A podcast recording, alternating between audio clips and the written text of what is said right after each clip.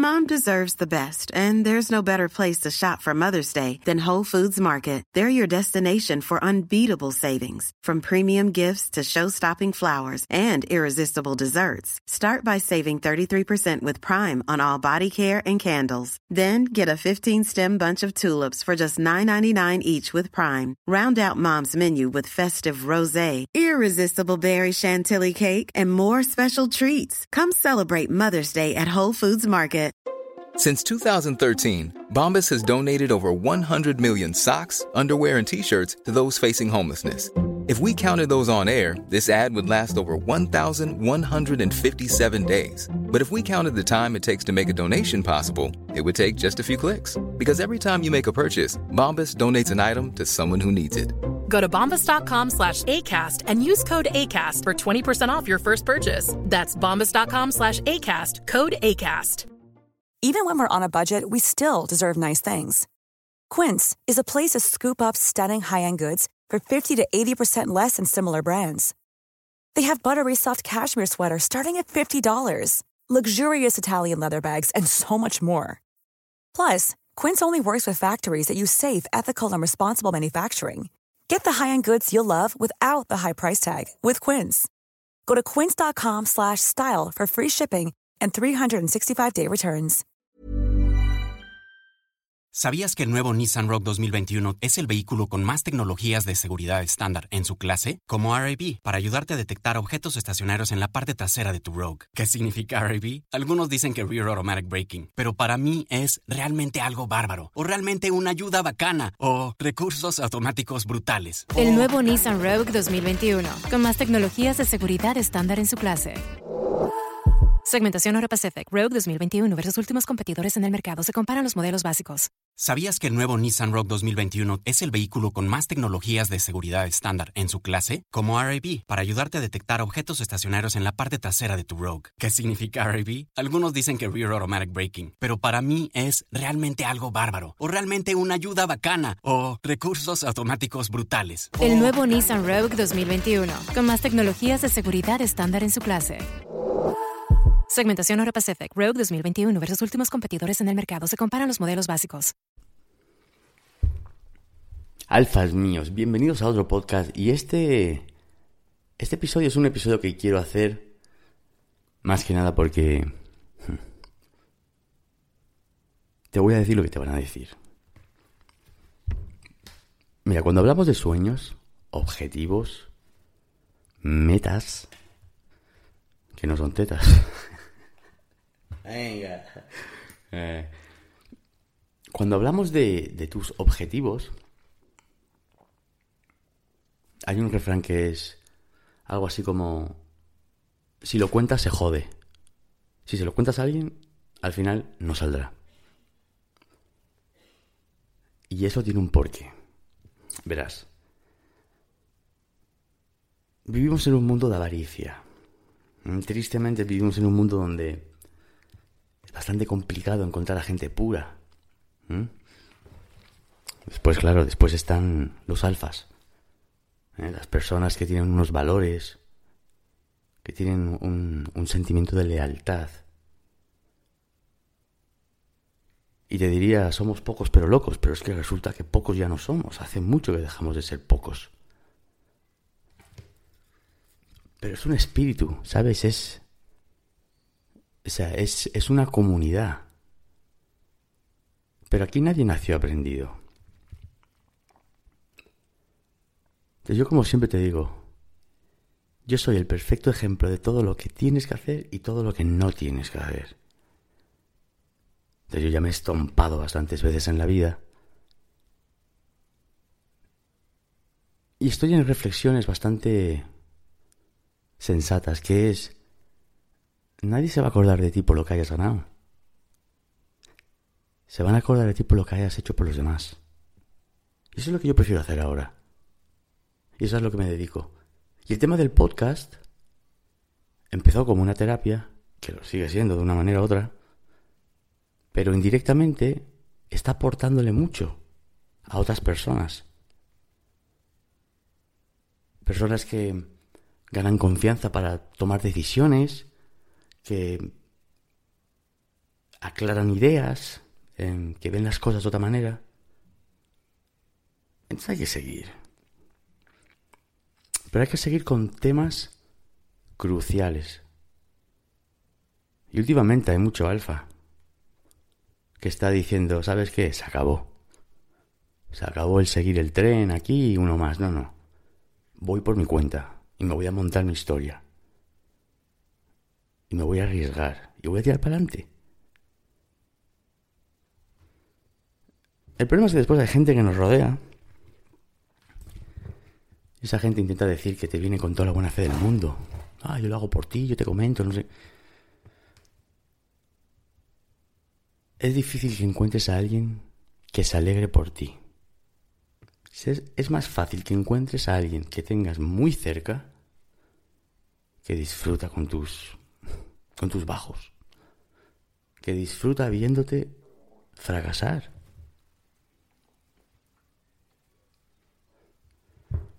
Y el fracaso es una cosa que vas a tener que abrazar. El, fracaso es parte del éxito. Pero si puedo aparecer yo por aquí y ahorrártelo, mejor que mejor. Porque más que tener que vivirlo, tienes que conocerlo, tienes que tener constancia del fracaso, del momento, de, de cómo pasó, de... ¿Sabes lo que pasa? Mira, cuando piensas para atrás, a todo lo pasado, somos todos muy listos. Y todos lo hubiéramos hecho de otra manera. Pero el momento, el momento se pasa de otra forma. Entonces, te voy a decir lo que te van a decir. Y te voy a decir por qué no tienes que hacer caso. Y me voy a usar a mí como ejemplo. Porque soy el mejor y el peor de todos. Soy el que te tienes que fijar para hacer y sobre todo para no hacer.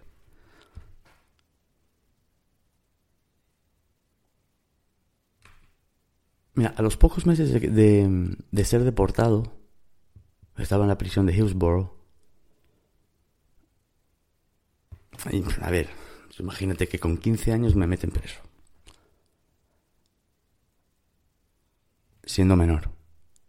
En vez de esperar los 21 días por ley para que después fuera otra vez ante el juez y se tomara una decisión y de si se me iba a juzgar como adulto o no, a los seis días ya me trasladaron el, el, fichero a Dade County Jail como adultos. Ya me procesaron. Entonces,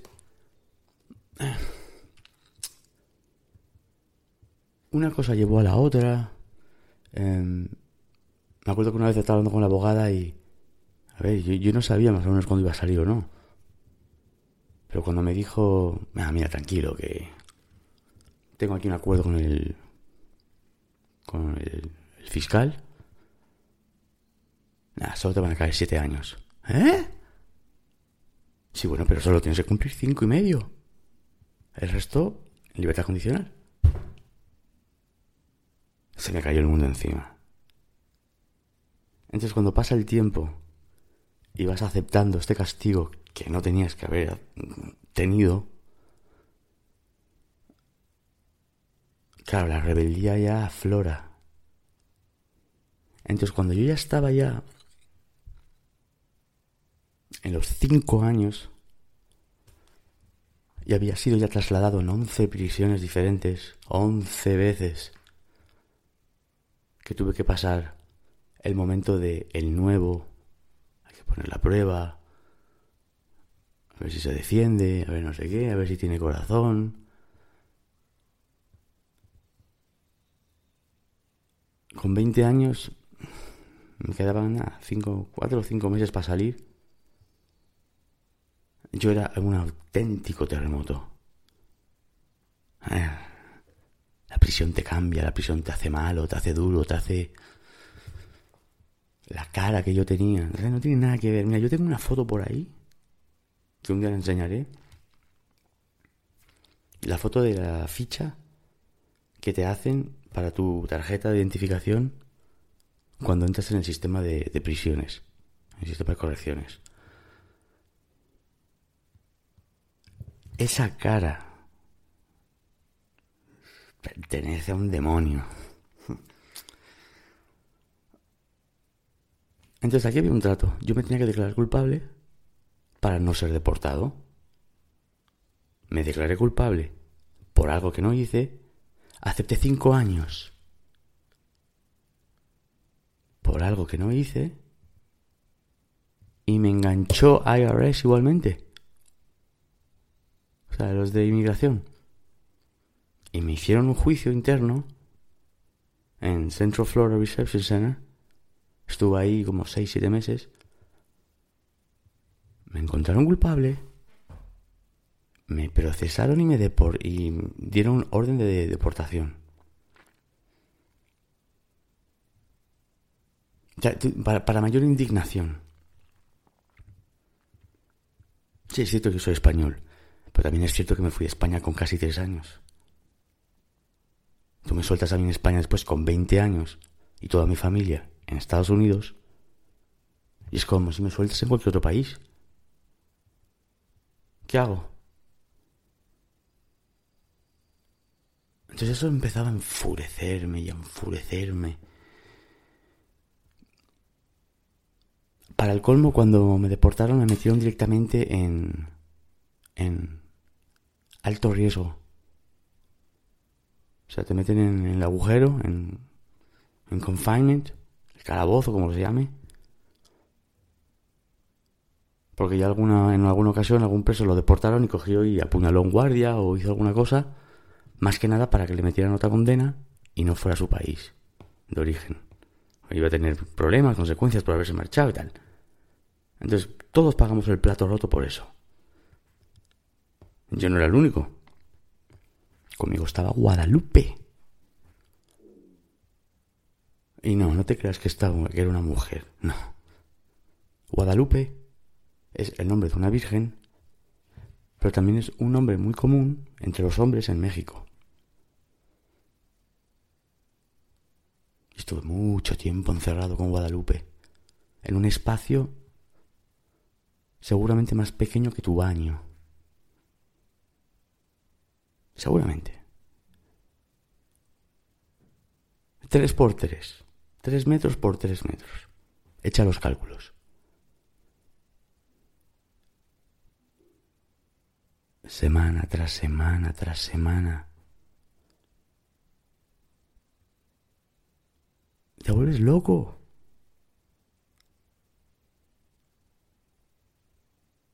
Oliendo la mierda de Guadalupe. Escuchándole masticar. escuchándole respirar. Me caía muy bien Guadalupe. Pero hubo un momento, al final ya, que es que, es que lo hubiera estrangulado. Psicosis absoluta.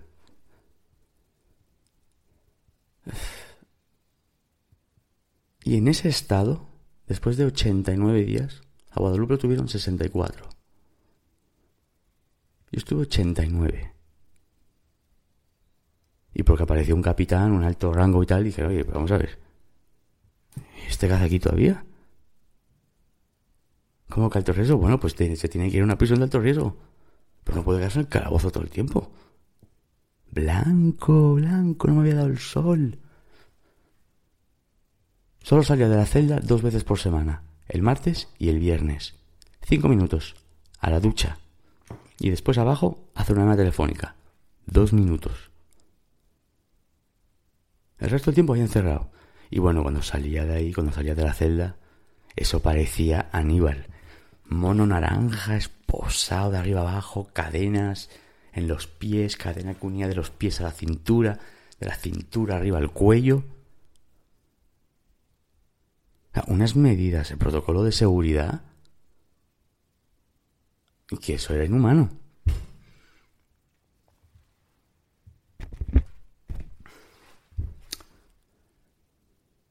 Y me deportaron a Hillsborough. Y yo estaba muy rebelde en Hillsborough. De hecho, Hillsborough no era una de las prisiones más conflictivas que había. Y yo el primer día que entré, yo ya entré, bim, bam, bim, A ver. Me estáis contando que voy a venir aquí, voy a estar aquí unos meses nada más. Me voy a meter en un avión, me van a mandar para España. Yo me iba a la biblioteca de Hillsborough y había una enciclopedia y ponía países de Europa y tal. Y decía, a ver, ¿dónde coño está España? Ah, aquí, vale. Y veía, pues, tradiciones, fiestas, eh, festivos, tal. Y yo, ¿qué coño?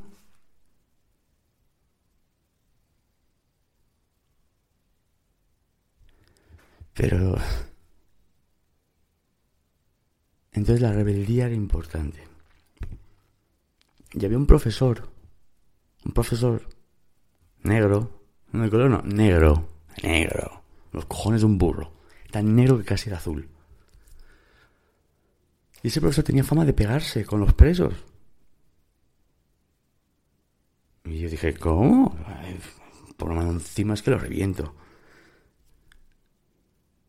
Y yo me enfrentaba a él y tal. A la mínima que, a la mínima que me podía pestañear dos veces, yo ya pum, me encaraba.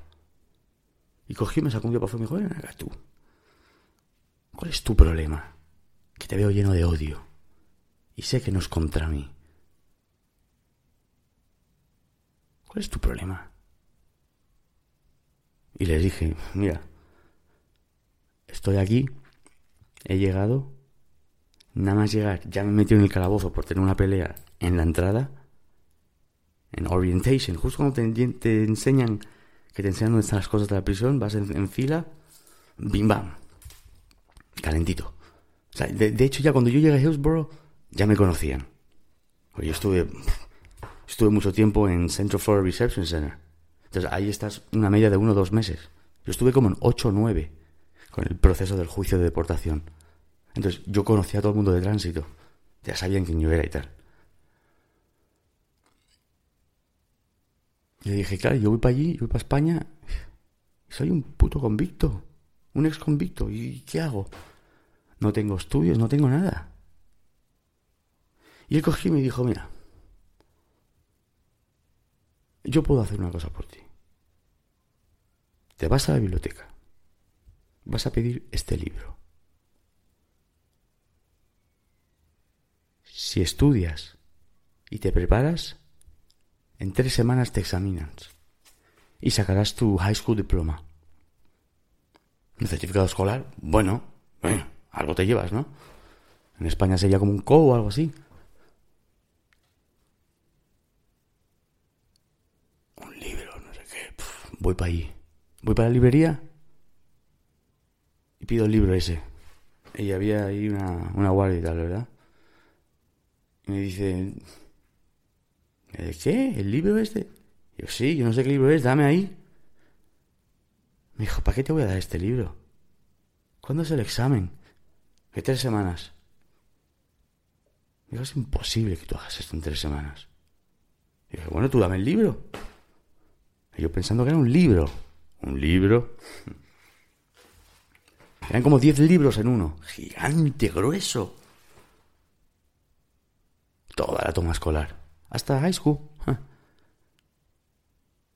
Y yo miré ese puto libro y dije, ay,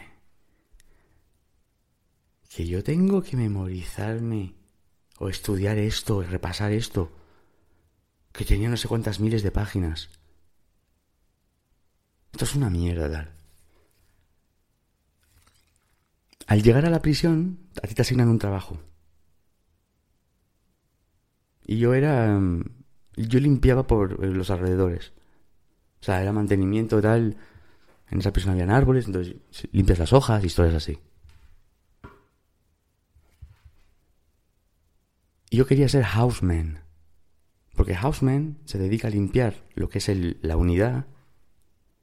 Pero es un chollo. Porque te puedes quedar en, en la unidad, eh, te pones la tele, tienes acceso a la radio y tal. Y yo fui a hablar con una de las guardias que llevaba el tema ese de los trabajos. Y le dije, oye, yo quiero ser houseman. Y dice, ¿tú no puedes ser houseman? Y yo, ¿por qué no? Y porque para ser houseman tienes que haber trabajado y haber conseguido el high school diploma. Dije, eh, mira. Y le enseñé el libro. Eh, yo lo estoy preparando ya en tres semanas tal. Me dijo, pues sigues recogiendo toda la basura del compound y cuando te examines vienes a verme. Y es que yo me lo tomé como un reto personal. Dije, a ver, ya den por culo España. Yo quiero ser houseman. Yo quiero ser houseman. No me preguntes cómo lo hice. Repasé el libro entero, me examiné y aprobé. High School Diploma. Ah, yo pensando que iba a venir a España con eso y que... Eh, una mierda. Pero acabé de houseman. Y estuve los meses que me quedaron ahí de houseman. Salvo el profesor, que quizá y seguramente hasta lo dudó, pero no me lo dijo. La de librería, la de los trabajos. ¿Tú qué coño vas a tal? Te voy a decir qué te van a decir. Te diré que te dirán.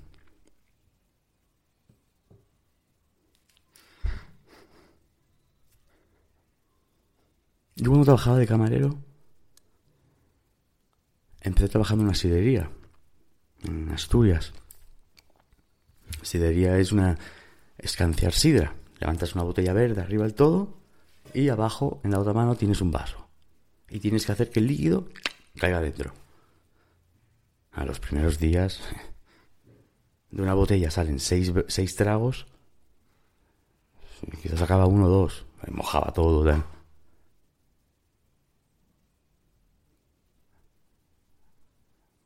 Y había un campeonato de escanciadores de sidra. Y dije, algún día yo voy a llevarme ese premio. Ya. Había un camarero. Pero tú no te, has visto. Mira tu cuerpo. Claro, yo estaba fuerte, fuerte no. Lo siguiente, en el calabozo, yo pasaba el tiempo haciendo planchas, ejercicio. Tu cuerpo está sobre... ¿Cómo me dijo que estaba? overdeveloped. Es, eh, demasiado. No puedes descansar con esos brazos. Pareces un curasán. Hmm. En Villaviciosa se hizo ese campeonato. Acabé segundo. A día de hoy, hace años que no trabajo de camarero, yo te puedo equilibrar perfectamente la entrada de aire, no en una botella de sidra, en cualquier botella que quieras, con el vaso que quieras, no el vaso especial de descanso de sidra. Es una cosa que aprendes y nunca te olvidas.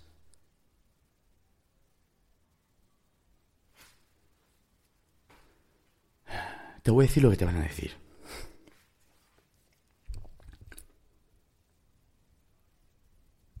Te voy a hablar un poco el, el trayectorio y tal, el camarero, no sé, no sé cuánto. fui a trabajar a Palma de Mallorca. Cuando me di cuenta de que en Gijón, pues, en Asturias, la cosa no iba a ningún lado. Y fui allí porque allí es donde nací. Tenía una tía, un tío, tal.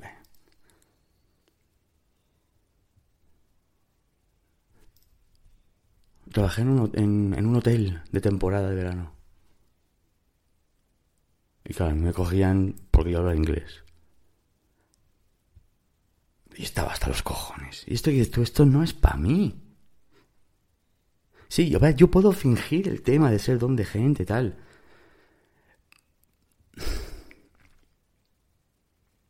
Pero a mí no me gusta que me estén ni mandando, ni levantándome la voz, ni historias. O sea, una vez tuve que meterme en la cocina, ayudar al cocinero. Y estaba cortando unos pimientos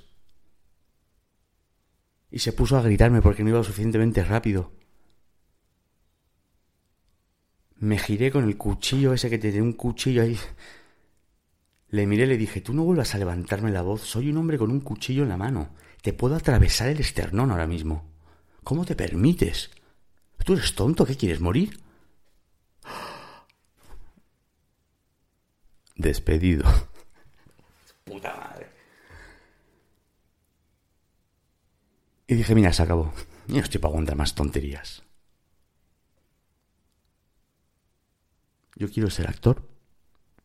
Tal, ya sabes tú, ya sabes, tal, que estar, ya sabes.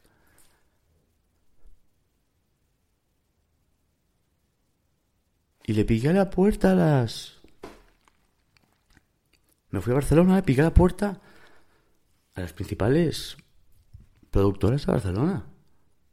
Y di con una que era medio tal, medio cual, no era la más grande tal. Me dijo, sí, sí, pero... mm, vale, sí, sí, venga. mm, pero tú no vas a... ¿Tú qué coño vas a ser? Tú no ves que solo hay... De aquella solo habían cuatro o cinco actores. ¿Cómo vas a competir tú contra este? Contra el otro, contra tal. Y me nombraba solo a los más famosos. El del nombre que empieza por la N, tal, ya sabes lo que te digo, ¿eh? Sabes de sobra.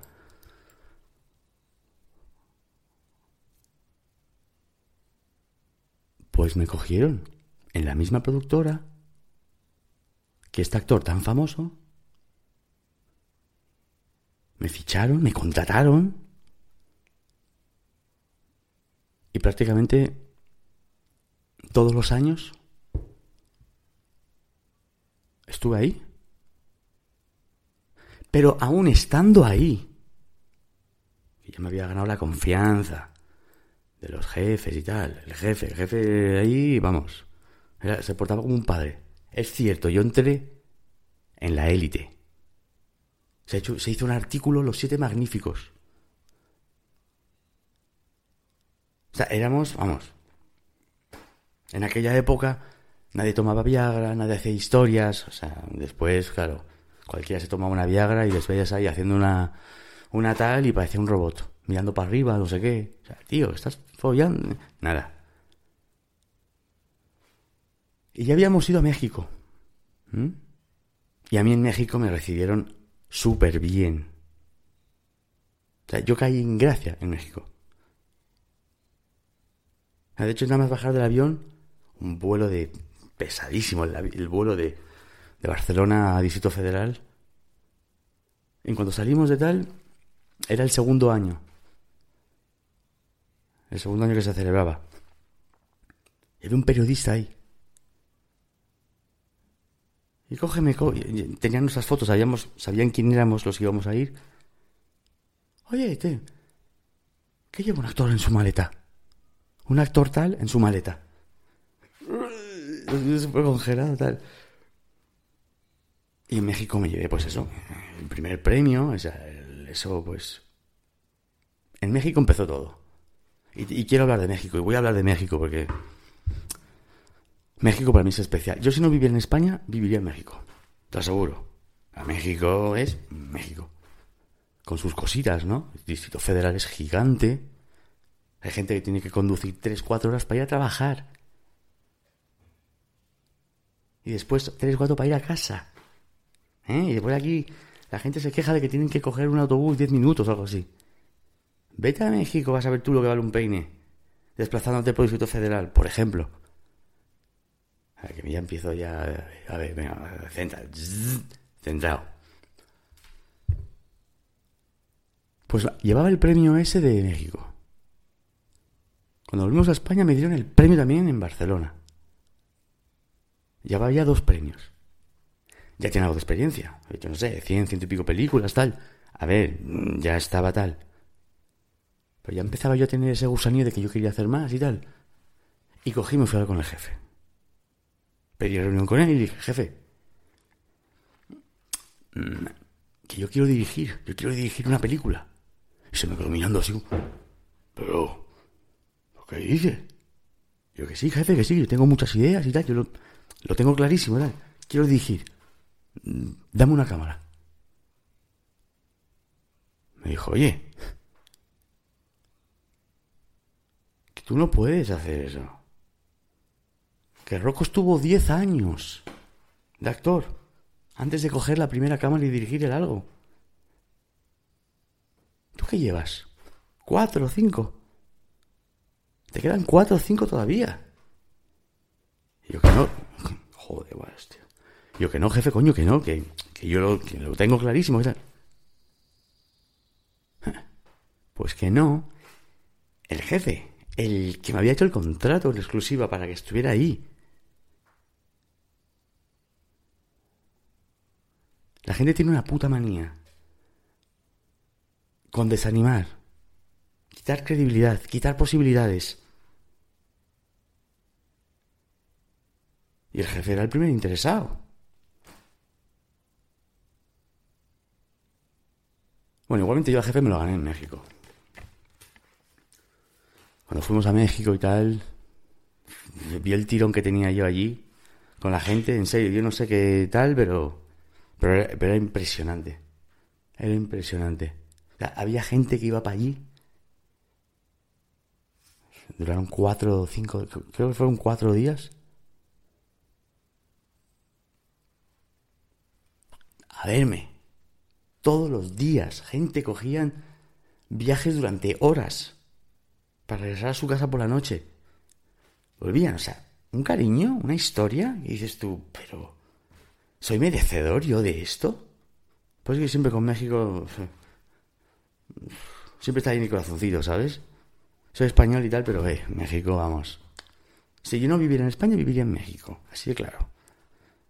Ahí con mis enchiladas y tal, no sé qué. Claro, yo decía, coño, esta gente.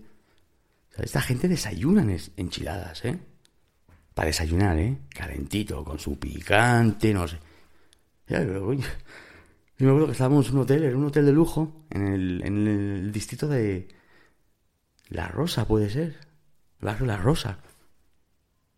Un hotel de lujo de cinco estrellas y a la vuelta de la esquina gente pidiendo comida en la calle. Para desayunar, sí, sí. Tus enchiladas. ¿Quieres con picante o con doble de picante? Eh, son las ocho de la mañana. ¿Qué tal sin picante? Uy. Bueno, ya te acostumbrarás. ya te digo.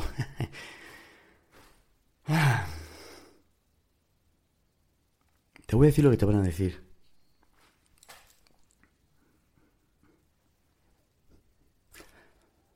Tú tendrás ese gusanillo, esa intuición, eso que dices tú, uff, lo veo. Creo en mí, sé que puedo tal. Y siempre va a aparecer alguien, y encima siempre son de los más cercanos, que te va a decir, ¿dónde vas? No te compliques la vida, no hagas esto, no hagas lo otro. No te dejes aconsejar por nadie.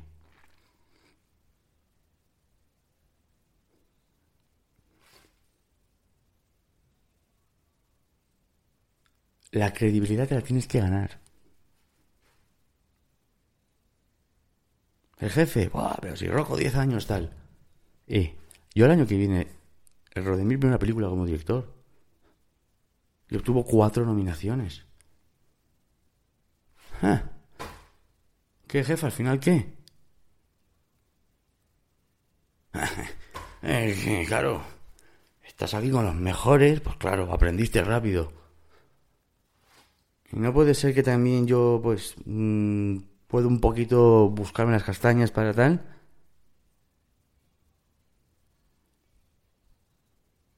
No te sorprendas cuando nadie crea en ti. y quien crea en ti y te apoye, vale la pena.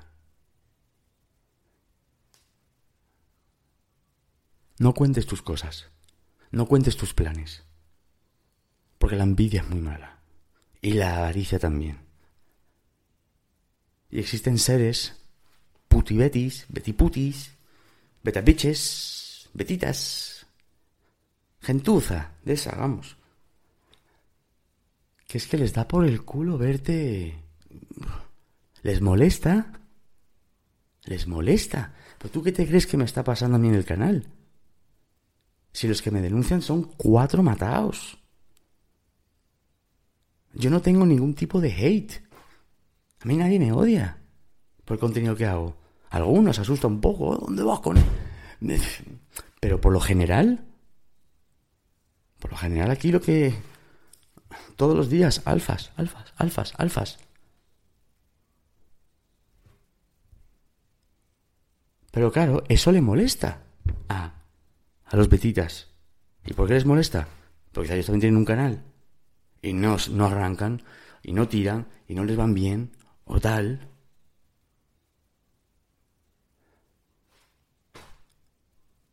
A la gente le va a joder mucho tu éxito. Entonces, cuando tú no cuentes nada, y de repente te ven un día, y tú ya sufriste, trabajaste 20 horas al día, noches enteras sin dormir trabajando, te verán en uno o dos años y te verán bien, montado, con tu buen coche, con no sé qué. Ah, ese hijo puta tuvo suerte.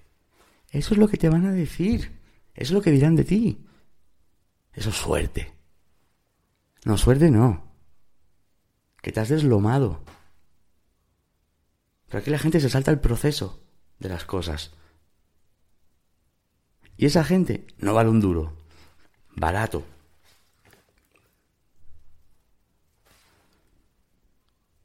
Esa gente criticona, chismosa, fisgona. Fuera, fuera, fuera, fuera de lo que es el círculo, tu círculo. Son gente tóxica. No te van a aportar nada.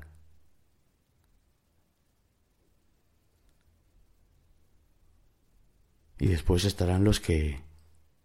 Yo siempre creí en ti, yo sabía que tú algún día... A la mierda también ese.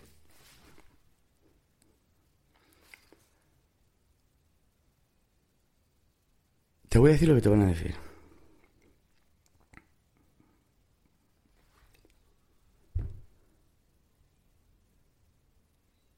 Aquí hay mucho profeta y te van a intentar prognosticar tu evolución.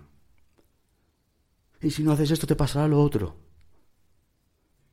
Y si no haces tal, será cual. Da un paso para atrás. Mira a la persona y observa su situación. Porque normalmente el que peor está es el que va a venir siempre a aconsejar. Y tú tienes que ser clasista. Tienes que ser clasista. No cuentes tus planes. No cuentes tus historias, porque siempre habrá gente por ahí.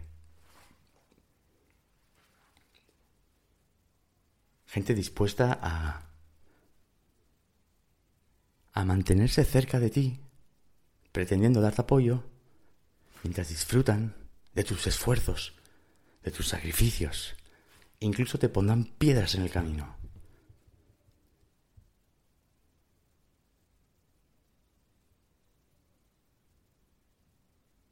Pero no te sorprendas, nadie va, a creer en ti. Y yo lo aprendí fácil. Con el tiempo lo aprendes. Y es muy satisfactorio cuando acabas haciendo las cosas que te propones, que te planteas, incluso que... ¿No habías dicho que no lo íbamos a ir? Pues mira, ¡plas!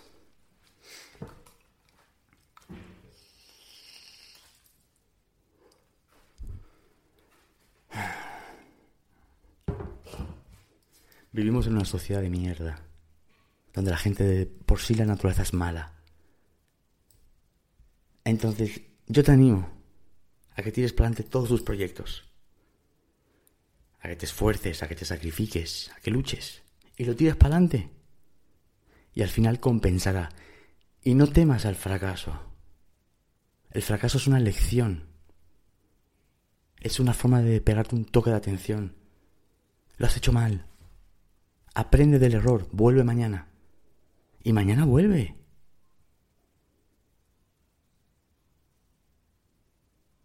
O sea, personas como Alpha Klovek, como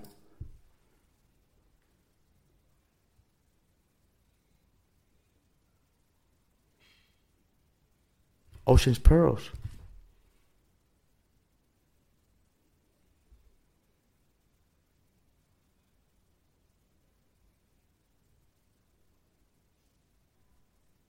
Como Tazas Design.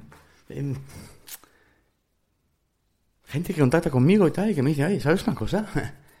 Escuchándote y tal, pues me decidí, pues mira, boom. Y yo, pues, no puedo estar más feliz. Y ojalá les vaya a todos muy bien. Es lo que, me, lo que más deseo.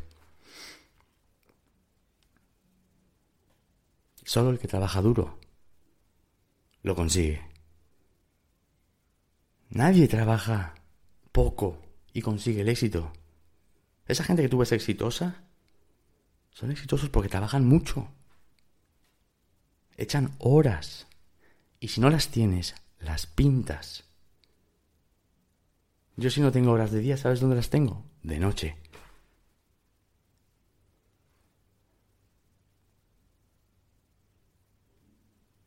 Y siempre intenta culturizarte, siempre intenta aprender, siempre intenta enseñarte. Autoenseñarte es una práctica que debes de dominar. ¿Que sabes que no conoces una técnica o no sabes una cosa? Apréndela. Vivimos en la era de Internet. Toda la información está ahí fuera. Tú metes cómo hacer pepinos. Y Google te dice 20 formas de hacer pepinos. Vivimos en la era donde tú puedes hacerte en esa persona que tú visionas en tu cabeza. Y la gente tóxica fuera. Y de putibetis fuera. Pero fuera te digo de aquí y el putibetis a 20 kilómetros. ¿Qué tal? Bien, bien, bien, estupendo. Che, eh, y otra cosa. La gente te pregunta, oye, ¿cómo estás? ¿Y aquello qué tal? ¿Cómo? Che, eh. Siempre fuertes, ¿eh? Siempre bien. Aunque te estés muriendo de asco, no les des el gusto a nadie de irse a la cama pensando, ah, hija de puta, este no sé qué. Siempre fuertes. ¿Qué tal? Estupendo. Ah, muy bien, tío. Vamos haciendo. Oye, pero cuéntame. Oye, tengo prisa, tío. Tengo que irme. Tengo que irme, lo siento. Tengo que irme. Evita. Evita que te tiren de la lengua. Y lucha por tus putos sueños. Lucha. Yo cuando dije, mira, yo voy a dejar el cine tal, voy a montar una asociación de, de marihuana. Algunos me dijeron, ¿qué vas a hacer el qué? ¿Pero tú estás loco? ¿Te vas a meter a traficar? ¿Que eso no es legal del todo? ¿Que esos son unos acuerdos y unos vacíos legales? ¿Que te vas a meter en eso tú ahora? Y lo hice. Contradicción tal, pero oye, toma lección en la vida. Y ya me busqué la forma de tampoco salir perdiendo. Lucha por lo que... Lucha por esa cosita que sientes en el pecho, esa cosa que te dice... Mm, lo veo. La mayor parte de las veces, como cuentes tus lo veos, te van a decir que eres un flipado y que estás loco. ¿Dónde vas? Alfas míos, siempre fuertes, siempre leales, Siempre leal a tus sentimientos, ante todo. No seas ese tipo que no le gusta al Pepe o Pepito, pero cuando le ve le da un abrazo. Y cuando Pepito se va, dices, es un hijo puta tal. No seas ese tipo. Si a mí no me cae alguien bien, no me cae bien. Séte leal a ti y a tus sentimientos, ante todo. Siempre fuertes, siempre leales. Y alfas a muerte. Y por aquí, por, por estas andaduras, cada vez hay más alfas. Y cada vez hay más personas que se identifican como alfas. Gracias por escuchar. Hasta la próxima. ¿Sabías que el nuevo Nissan Rogue 2021 es el vehículo con más tecnologías de seguridad estándar en su clase? Como RAB, para ayudarte a detectar objetos estacionarios en la parte trasera de tu Rogue. ¿Qué significa RAB? Algunos dicen que Rear Automatic Braking, pero para mí es realmente algo bárbaro, o realmente una ayuda bacana, o recursos automáticos brutales. El nuevo Nissan Rogue 2021, con más tecnologías de seguridad estándar en su clase. Segmentación Euro Pacific Rogue 2021 versus últimos competidores en el mercado. Se comparan los modelos básicos. ¿Sabías que el nuevo Nissan Rogue 2021 es el vehículo con más tecnologías de seguridad estándar en su clase? Como RAB, para ayudarte a detectar objetos estacionarios en la parte trasera de tu Rogue. ¿Qué significa RAB? Algunos dicen que Rear Automatic Braking, pero para mí es realmente algo bárbaro, o realmente una ayuda bacana, o recursos automáticos brutales. El nuevo Nissan Rogue 2021, con más tecnologías de seguridad estándar en su clase. Segmentación Euro Pacific Rogue 2021 versus últimos competidores en el mercado. Se comparan los modelos. Even when we're on a budget, we still deserve nice things. Quince is a place to scoop up stunning high-end goods for 50 to 80% less than similar brands. They have buttery soft cashmere sweaters starting at $50, luxurious Italian leather bags, and so much more. Plus, Quince only works with factories that use safe, ethical, and responsible manufacturing. Get the high-end goods you'll love without the high price tag with Quince. Go to quince.com slash style for free shipping and 365-day returns. The secret to summer-ready skin is here. Osea's number one best-selling Andaria Algae Body Oil, clinically proven to instantly improve skin elasticity and transform dry skin to silky, soft, and unbelievably glowing. Its signature scent of freshly squeezed grapefruit, cypress, and mango mandarin transports you to sun-kissed summer days. Get healthy, glowing skin for summer with clean vegan skincare from Osea. Get 10% off your first order site-wide with code GLOW at OseaMalibu.com.